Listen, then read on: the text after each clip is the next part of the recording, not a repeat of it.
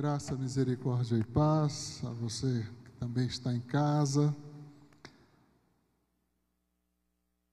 Lembre-se do que não mudou.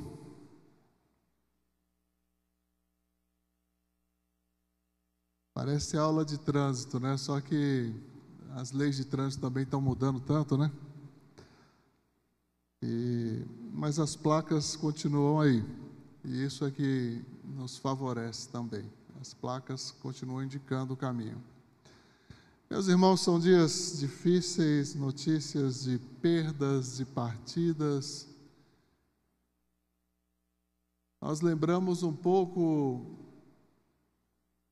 2008, quando surgiu então a gripe suína e se alastrou pelo mundo.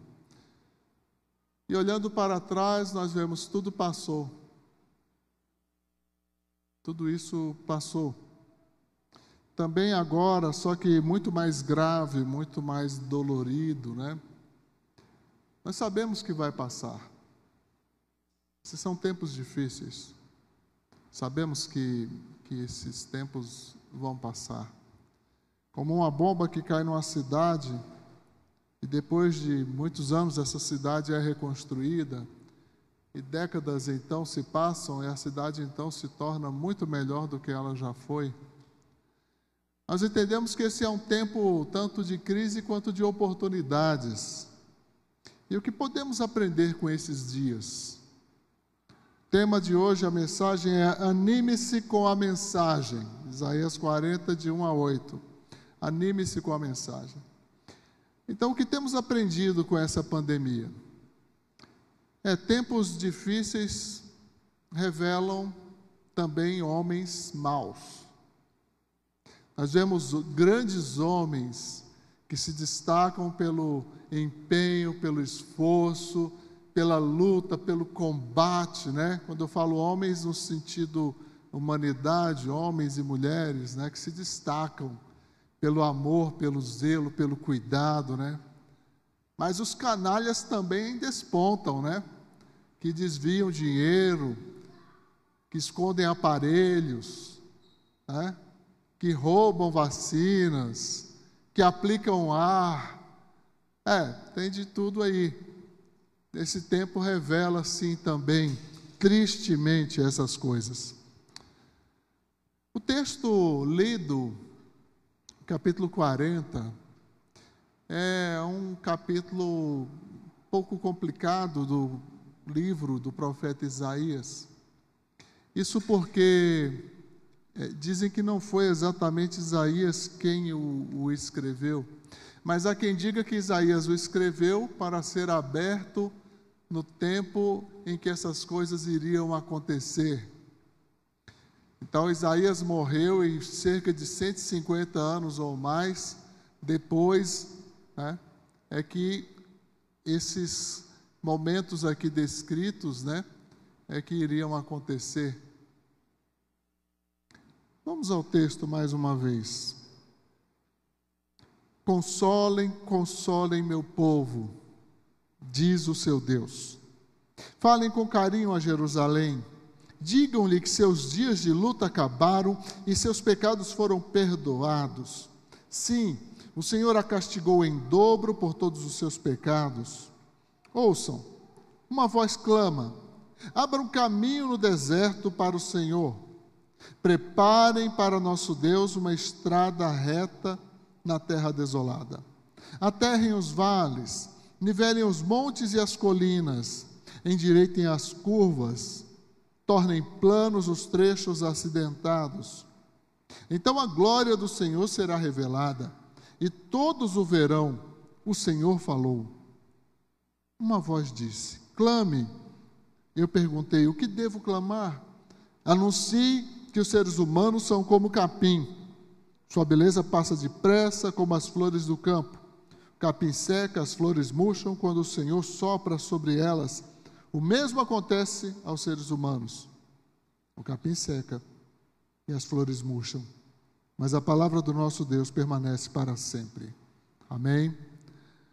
Pastor Cleiton está, nesse momento, quase terminando o sermão dele lá no Lago Azul.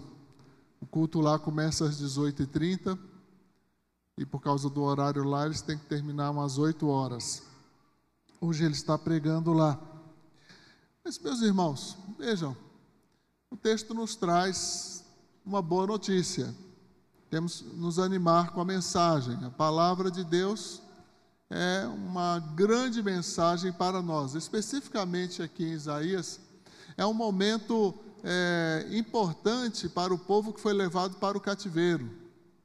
Esse mês de abril, os irmãos repararam que estamos dando a ênfase nos dois últimos domingos à palavra de Deus. Lembrando que é o mês da escola bíblica dominical. Né? E é importante estudarmos a palavra, é importante compreendermos a palavra. Esse último versículo, a parte final dele, diz: olha, a palavra né, de Deus permanece para sempre. Permanece para sempre. Tudo passa, tudo acaba, mas o que Deus disse está dito para sempre. Amém? Diferente das nossas próprias palavras, diferente das palavras de muitos homens, especialmente políticos, diga-se de passagem. Então, dividi em quatro pequenos pontos aqui, e eu quero que você nos acompanhe, porque esses pontos vão se desenvolver é, tanto nesse texto de oito versículos, quanto ao longo do livro de Isaías, a fim de que entendamos o contexto. Até o capítulo 39, Isaías estava anunciando o castigo de Deus, estava anunciando as coisas que iriam acontecer. Já o capítulo 40 é como se essas coisas já tivessem acontecido e agora acabou tudo. Acabaram-se os problemas. Agora nós vamos é, viver um momento de retorno para Jerusalém se, se assim fôssemos o povo né, é, judeu naqueles dias. Então, coloquei um subtítulo: Anime-se com, com a mensagem Os que sofreram pelos seus pecados. Os que sofreram pelos seus pecados. É certo que Israel está sofrendo por conta dos seus próprios pecados. É responsabilidade deles mesmo porque abandonaram o Senhor, trocaram-no por ídolos, por ídolos, deixaram de adorar ao único e verdadeiro Deus, o Criador e sustentador de todas as coisas, para adorar imagens de coisas criadas e de abominações contra as quais os profetas antes de Isaías também falaram contra os quais o próprio Deus alertou antecipadamente para que não se envolvessem com essas, essas coisas. Então o texto diz: Consolem, consolem meu povo, diz o seu Deus, falem com carinho a Jerusalém, digam-lhe que seus dias de luta acabaram e que seus pecados foram perdoados. Sim, o Senhor castigou em dobro né, por todos os seus pecados. Você pega o livro de Isaías, capítulo de 1 a 12, nós vamos ver ali então o julgamento de Israel e mais perto do fim, a esperança que Deus concede. Então, toda a repreensão do Senhor, toda a condenação que Deus traz, Ele apresenta como uma alternativa, mas se vocês se arrependerem, se vocês mudarem, isso vai cessar. E o povo arrependeu? O povo mudou? Não, o castigo prosseguiu. E foi até ampliado, porque do capítulo 13 ao capítulo 27, esse julgamento alcança também as nações. As nações ali próximas e as nações também distantes. Né? Deus acaba também utilizando outras nações para castigar o seu povo. Ele usa a Síria, ele usa a Babilônia, para que o seu povo sofra as consequências de o terem abandonado. Faltou palavra? Faltou repreensão? Faltou a voz profética? Não. Mas eles não deram ouvidos à voz profética. Eles não cederam à palavra de Deus, sabiam que estavam cometendo erro, mas agiam de forma até infantil, ah, Deus não está vendo, Deus não vai ver. Mas Deus vê, Deus tudo sabe, Deus tudo conhece. Por fim, dos versos do capítulo de 28 a 39, é a queda de Jerusalém, né? É a queda de Jerusalém. E dali se segue para o exílio. Então, não é possível que Isaías estivesse falando é, esse escrito aqui naqueles dias, porque isso não estava se cumprindo ainda. Era algo que se cumpriria muito tempo depois da morte de Isaías. Alguns trechos dentro do livro de Isaías que ele manda selar certas palavras por não ser o tempo ainda de que elas sejam reveladas. Há quem diga que isso compreende exatamente os capítulos de 40 a 66. Aliás, você já percebeu que o livro de Isaías tem 66 capítulos? Quantos livros tem a Bíblia? 66. É interessante notar também que o, o, o último capítulo de Isaías é, é quase que um apocalipse, porque ele encerra, ele fecha, né, é, com uma manifestação grandiosa né, de fechamento de todos os tempos. Nós vamos falar um pouco sobre isso mais adiante. Né? Então, anime-se com a mensagem. Aqueles né, é, que receberam, então, e sofreram pelos seus próprios pecados. É, qual é a mensagem de ânimo nesse caso? É, não vai durar para sempre. Tanto aqui em Isaías, há essa promessa em relação a Israel, mas que também nos alcança por causa das consequências, tanto da rejeição de Israel, por, que rejeita Deus e também posteriormente vai rejeitar o Messias, e isso nos alcança, isso nos diz respeito, e isso também nos favorece. A salvação vem dos judeus e ela nos alcança por meio do Senhor Jesus Cristo. Um segundo ponto, anime-se com a mensagem. Os que receberam a promessa da esperança. É tão bom quando a gente é, consegue né, entender que há uma esperança. Ah, vale a pena continuar lutando. Vale a pena continuar confiando. Vale a pena persistir. É necessário que se compreenda claramente qual é a esperança que há em nós. Aqui, o povo está recebendo a notícia ah, de que eles vão ter dias melhores.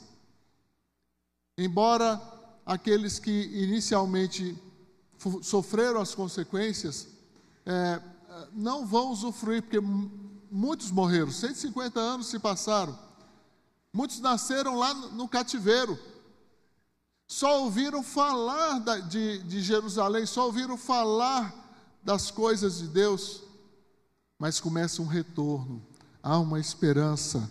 Essa esperança que se concretiza nos dias de Esdras e Neemias. Então, Provérbios 13, 12 diz que a esperança adiada desfalece o coração, mas o desejo atendido é árvore de vida. É árvore de vida. Por isso, precisamos entender qual é a razão da esperança que nós hoje temos, cuja base é a palavra de Deus. É a palavra de Deus a base. Não cremos simplesmente por crermos, não cremos simplesmente porque é, nos foi passado hereditariamente ou por tradição, ou seja lá. Não. É, cremos porque experimentamos, cremos porque temos vivenciado a palavra de Deus.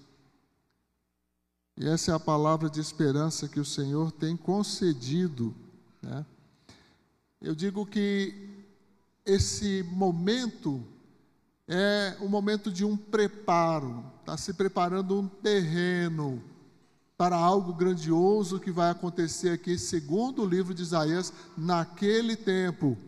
Até porque ele diz no verso 3: Ouçam, uma voz clama, abram caminho no deserto para o Senhor, preparem para o nosso Deus uma estrada reta na terra desolada. A gente lembra de quem? Quem é a voz que clama no deserto? É.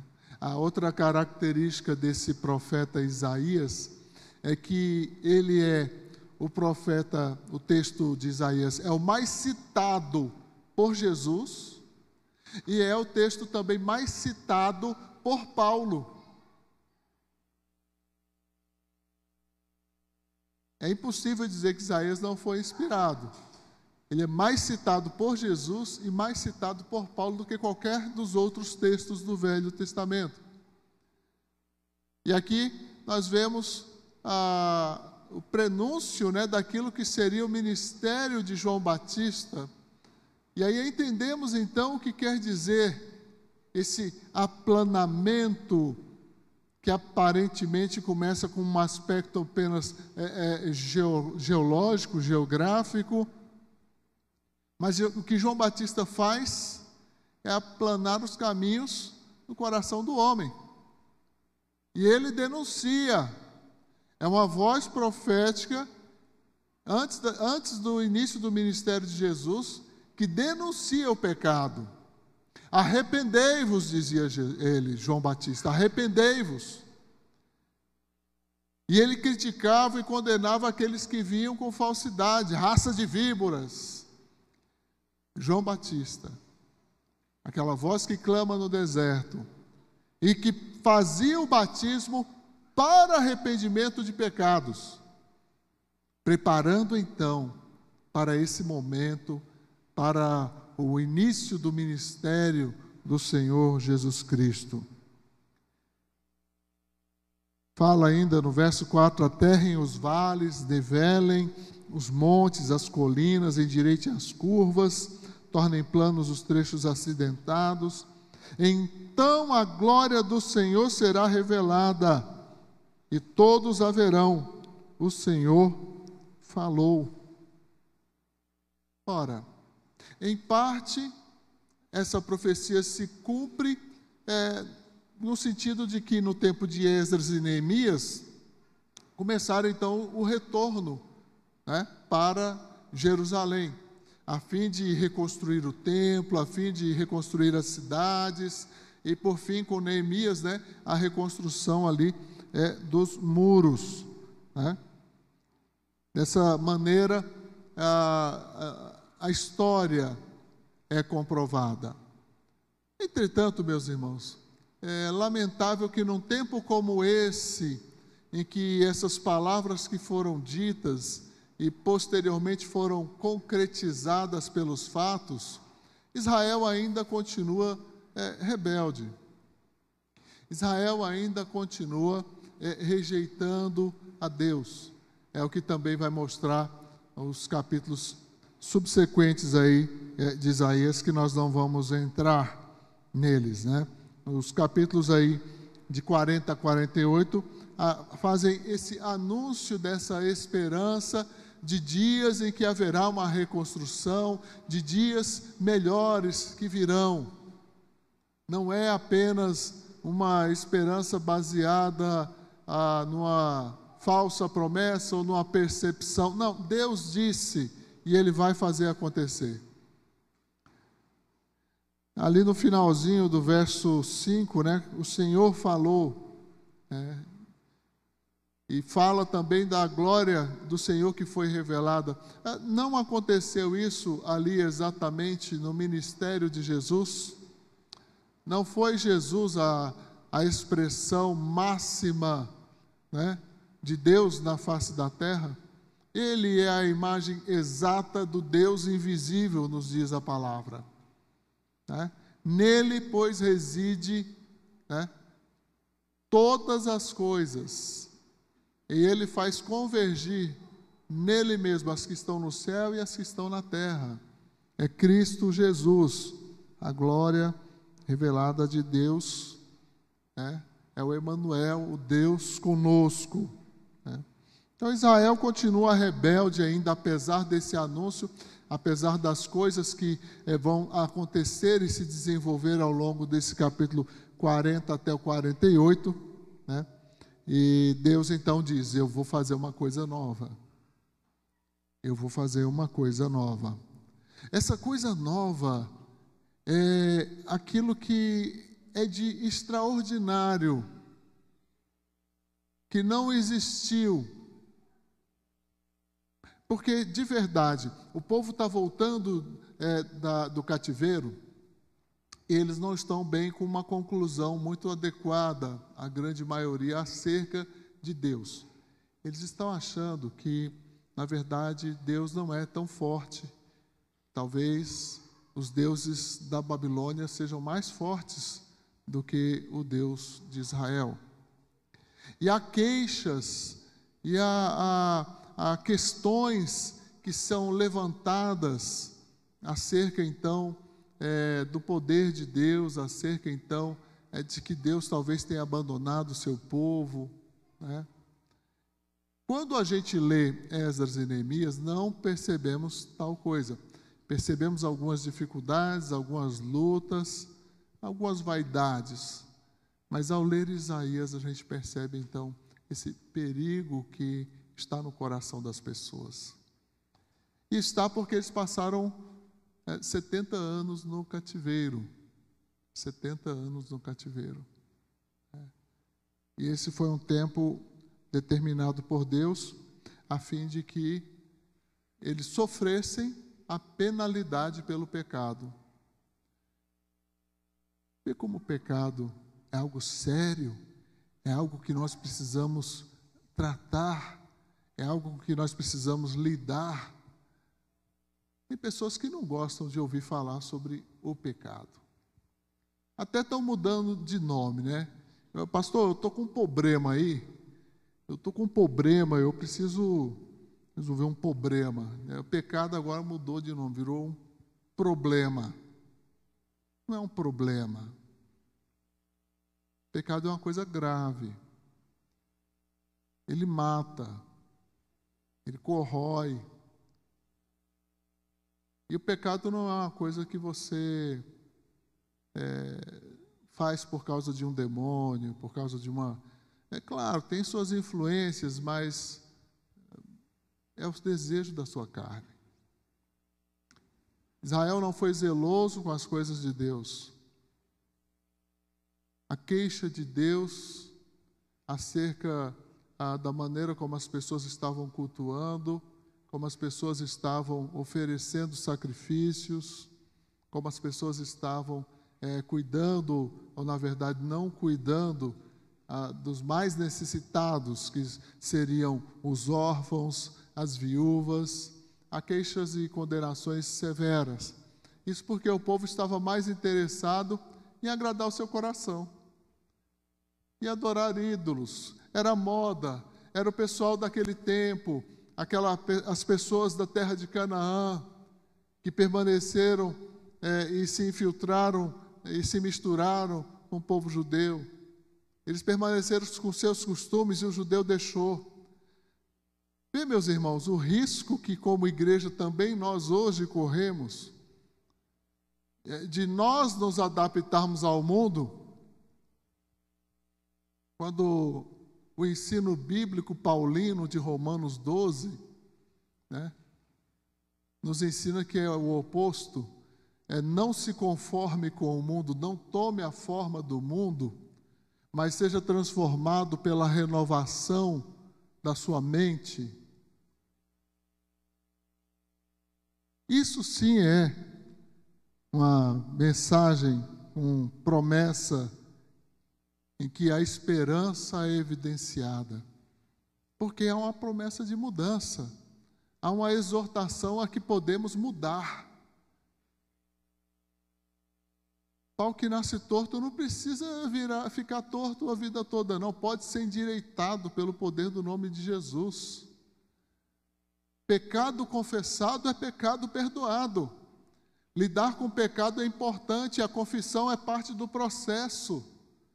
Agora não me venha com aquelas confissões baratas, aquelas confissões, né? De Senhor, perdoa todos os meus pecados. Dê nome aos tais pecados. Israel não fez isso. Dê nome aos tais pecados. E diga até mesmo por que você pecou? Por que você peca? Porque eu peco. Porque todos nós pecamos. Pecamos porque queremos. Essa é a realidade. Você não é obrigado a pecar. Você pode escolher. Aquela pessoa que está no boteco tomando uma agora, não tem como parar de pecar. Ele não tem Cristo. O é que ele vai fazer? Que poder ele tem? Que força ele tem? Que promessa ele tem? Que esperança há para ele? Tem que continuar bebendo. Não vai ter como lutar contra o pecado. Mas se ele crê em Jesus Cristo como seu Senhor e Salvador, então ele tem a condição. Ele pode sim abandonar o pecado, ele pode sim dizer não. Ele pode dizer não a si mesmo, aos seus próprios desejos, entendendo ele que isso é a vontade de Deus. Então pecamos porque, embora saibamos que a vontade de Deus é que não pequemos, nós fazemos uma escolha ruim, uma escolha errada, e cedemos aos nossos próprios desejos, ao nosso próprio prazer não é diferente com Israel. E hoje não é diferente em vários lugares, em várias igrejas do mundo. Terceiro ponto, anime-se com a mensagem. Uma coisa nova. Veja que novidade é sempre algo que chama a atenção das pessoas, né? Então, olha, estão lançando um carro elétrico. Calma, ele não vai dar choque. Mas um carro elétrico, aí quando você vai ver o preço, pelo amor de Deus, vou ficar com carro a gasolina ainda mais uns 30 anos. Porque com esse preço que está um carro elétrico, a novidade sempre chama a atenção das pessoas. Uma coisa que chama a atenção, quando ele diz ali nos versos 6 e 7, né? Uma voz disse: clame. E eu perguntei: o que, que eu vou clamar então? que, que eu vou clamar? Não, ó, diga o seguinte, né? Anuncie que os seres humanos são como capim, sua beleza passa depressa, como as flores do campo. O capim seca, as flores murcham quando o Senhor sopra sobre elas. O mesmo acontece aos seres humanos. Né? É, mas isso não é novidade. Somos mortais. Né? Somos mortais. Nós diria o ministro Magre, né? Somos morríveis, né? É, nós morremos, nós temos um prazo de validade. Agora, o interessante é você observar nesse texto é, que o que faz secar, o que faz perecer, não é outra coisa senão o sopro do Senhor. o sopro do Senhor. Isso me remete um pouco lá em Gênesis, quando um bonequinho de barro, né, é, cheio das digitais de Deus ali, e o Senhor soprou em suas narinas e ele se tornou um ser vivente. Aos outros seres, Deus dizia: haja, né, exista, venha, e acontecia, mas o homem, Deus o fez a sua própria imagem e semelhança, moldou e soprou sobre ele. Agora, nós vemos aqui Isaías é, dizendo que é esse sopro de Deus que faz o capim e a erva secarem a flor cair. E ele compara isso à nossa própria vida. Somos perecíveis, morremos. Não somos imortais, não no sentido é, físico, mas temos uma eternidade possível. Aqueles que creem em Jesus Cristo é, vão sim, é, vão, podem morrer. Muitos temos nos despedido de muitos queridos amigos pastores, de muitos queridos irmãos, temos nos despedido. E sabemos que eles descansam no Senhor. É, que a eles a promessa de uma ressurreição é real. E que um dia eles estarão para todo sempre na presença de Deus, um corpo ressurreto, numa eternidade com o Senhor. Mas aqui nos cabe ver a humanidade como um todo, e todos morrem, é isso que significa. É, todos morrem, todos acabam. E esse anunciar alguma coisa nova nos remete então ao fato de que se morremos e precisamos então continuar em uma vida eterna com Deus, somente Deus pode providenciar isso. Os capítulos de 49 a 55 o servo de Deus cumpre a missão de Deus. Ali nós vemos é, a trajetória do Messias, né? o ungido do Senhor. Ungido do Senhor, aquele que é levantado para sofrer pelo pecado de Israel, aquele que é levantado para restaurar Israel, mas ele foi rejeitado, ele foi espancado, ele foi morto. Mas ah, ah, pouco depois, eis que ele vive. Fica muito nítido é, que Isaías está falando é, da pessoa do nosso Senhor e Salvador Jesus Cristo.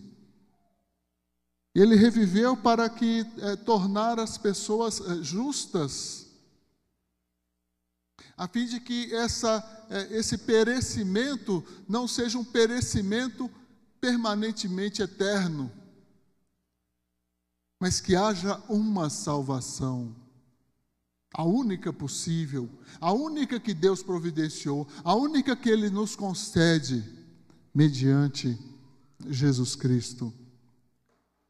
E assim, nós vemos no texto, nos capítulos finais, ali ainda em 55, capítulo 55, eh, duas respostas que a os judeus deram e são possíveis. Aceitar com humildade e arrependimento era o que Deus esperava.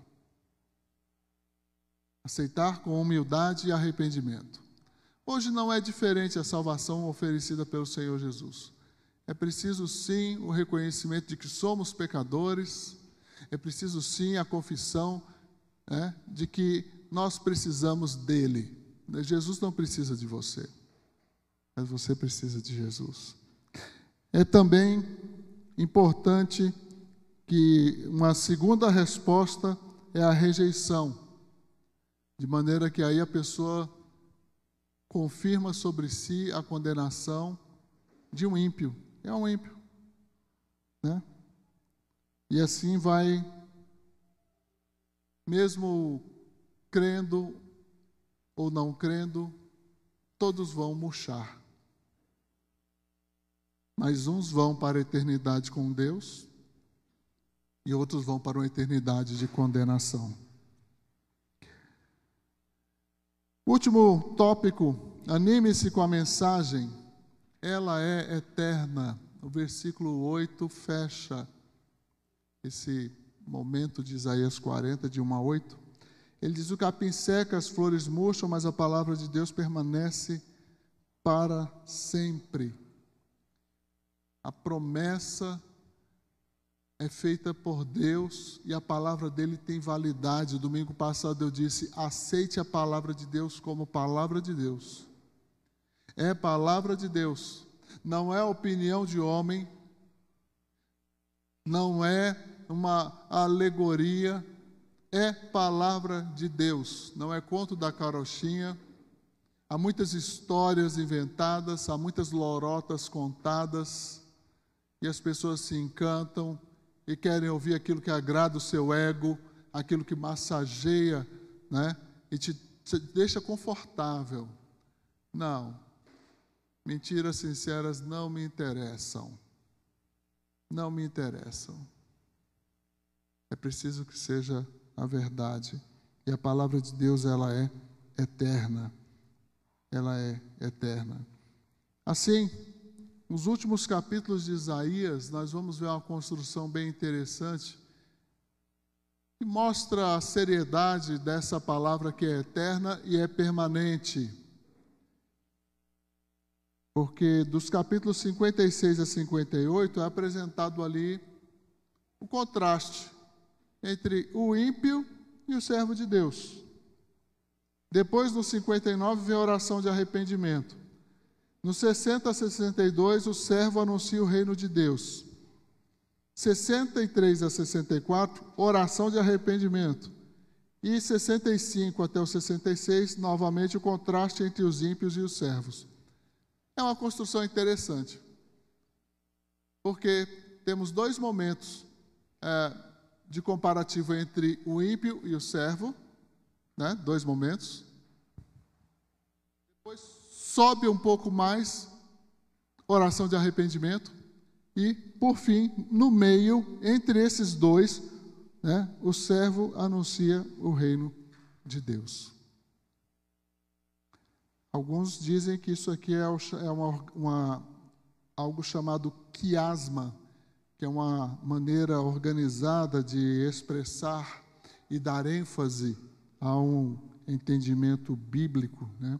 uma construção do pensamento muito interessante. Né? Então, os servos herdam o reino de Deus. Capítulo 66, finalmente, vai fechar onde todas as nações são chamadas para se juntarem à família de Deus. Todas as nações são chamadas. E o, o triste, o contraste aí fica por conta é, daqueles que os, é, o mesmo povo de Deus, os próprios judeus, é, rejeitam tudo isso. Né? Então, lá em Isaías 66, verso 22 e 23, diz assim: é porque, como os novos céus e a nova terra que hei de fazer estarão diante da minha face, diz o Senhor, assim também há de estar a vossa posteridade e o vosso nome. E será que desde uma lua nova a outra, e desde um sábado até o outro, virá toda a carne a adorar perante mim, diz o Senhor. É o algo novo que Deus faz, e é o prevalecer dessa palavra que é eterna. Né? Vale a pena confiar naquilo que Deus diz. E o último versículo fecha tanto o texto quanto esse momento, né? O castigo que vem sobre os ímpios e sairão, né? Sairão esses que foram ali para adorar o Senhor, sairão e verão os cadáveres dos homens que prevaricaram contra mim, porque o seu verme nunca morrerá, nem o seu fogo se apagará, e serão um horror a toda a carne.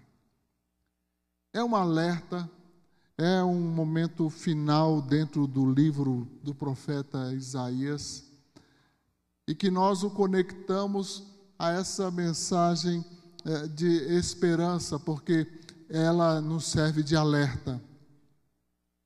Veja, é uma mensagem de esperança porque ela marca um tempo ruim que terminou, um castigo que foi dado em dobro pelos pecados cometidos mas ela também anuncia que há uma necessidade de arrependimento, que há uma necessidade de mudança, porque de outra forma esse castigo será perpetuado na eternidade.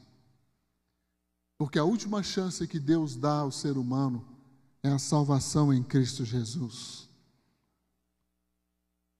Assim, resumindo, anime-se com a mensagem, porque aqueles que sofreram os pecados, né, sofreram pelos seus pecados, Anime-se com a mensagem aqueles que receberam a promessa da esperança. Anime-se com a mensagem porque Deus fez uma coisa nova, Jesus o Salvador, que foi a promessa e que hoje nós vivemos como uma promessa cumprida e realizada. É. Anime-se com a mensagem porque ela é eterna. Todas as nações são chamadas para se unirem à família de Deus. Mas aqueles que rejeitarem sofrerão castigo eterno. Dessa maneira, é bom sempre lembrar que o anúncio da salvação de Cristo Jesus é tanto algo que a gente faz para que as pessoas sejam salvas, mas também é algo que a gente faz que mostra para a pessoa que há uma condenação. Há uma condenação. O Evangelho Salvador de Cristo Jesus é para aqueles que crerem. Aqueles que não crerem permanecerão condenados, permanecerão perdidos em seus próprios pecados. Anime-se com a mensagem, porque ela te deu escolhas, porque ela te apresenta a verdade. Você pode aceitar ou rejeitar. Engana-se aquele que pensa que está se rejeitando uma religião, está se rejeitando um pensamento ou uma filosofia humana. Me lembro quando Deus, falando com Samuel, disse: Samuel, não se preocupe, porque esse povo não está te rejeitando quando pediu um rei, eles estão me rejeitando quando pediram um rei. Assim, a palavra é de Deus. Você pode rejeitá-la, estará rejeitando o próprio Deus. Ao aceitá-la, ao crer nessa palavra, você estará recebendo e confiando no próprio Deus. Assim, queremos nessa noite desafiar você a crer. Vamos ficar em pé. A você que já creu em Jesus Cristo como Senhor e Salvador, como a Bíblia impacta a sua vida? Como você tem lido, experimentado, vivido a palavra de Deus? A você que ainda não creu, ainda não conhece, ainda está se familiarizando, o que você entendeu hoje já é suficiente para tomar uma decisão? Você crê em Jesus como seu único e suficiente Senhor e Salvador? Alguém hoje à noite quer tomar essa decisão? Se houver, venha aqui à frente, nós iremos orar com você e por sua família. Qualquer momento da sua vida você pode tomar uma decisão como essa. É uma entrega. É uma entrega. É um clamor que se faz: entra na minha vida, Senhor. Me perdoa os meus pecados. É disso que se trata. Você pode fazer uma oração de entrega a qualquer momento em sua vida, mas não perca tempo. O tempo passa, as pessoas esquecem, e aí fica tudo para trás. Feche seus olhos agora.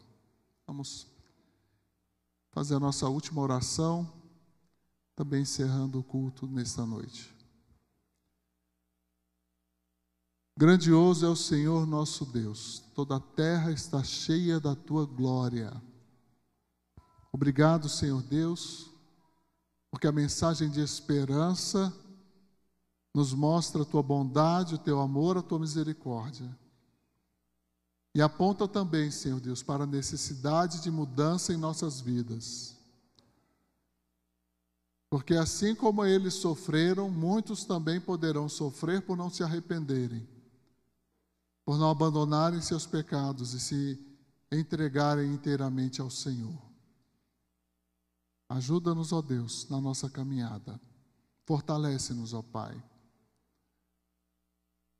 E que a maravilhosa graça do Senhor Jesus, o eterno, consolador e transformador amor de Deus Pai, e a doce consolação e direção do Espírito Santo, seja com todo o povo de Deus aqui reunido, com todo o povo de Deus na face da terra, hoje e para sempre. Amém. Amém. Deus abençoe, tenha uma ótima semana em nome de Jesus.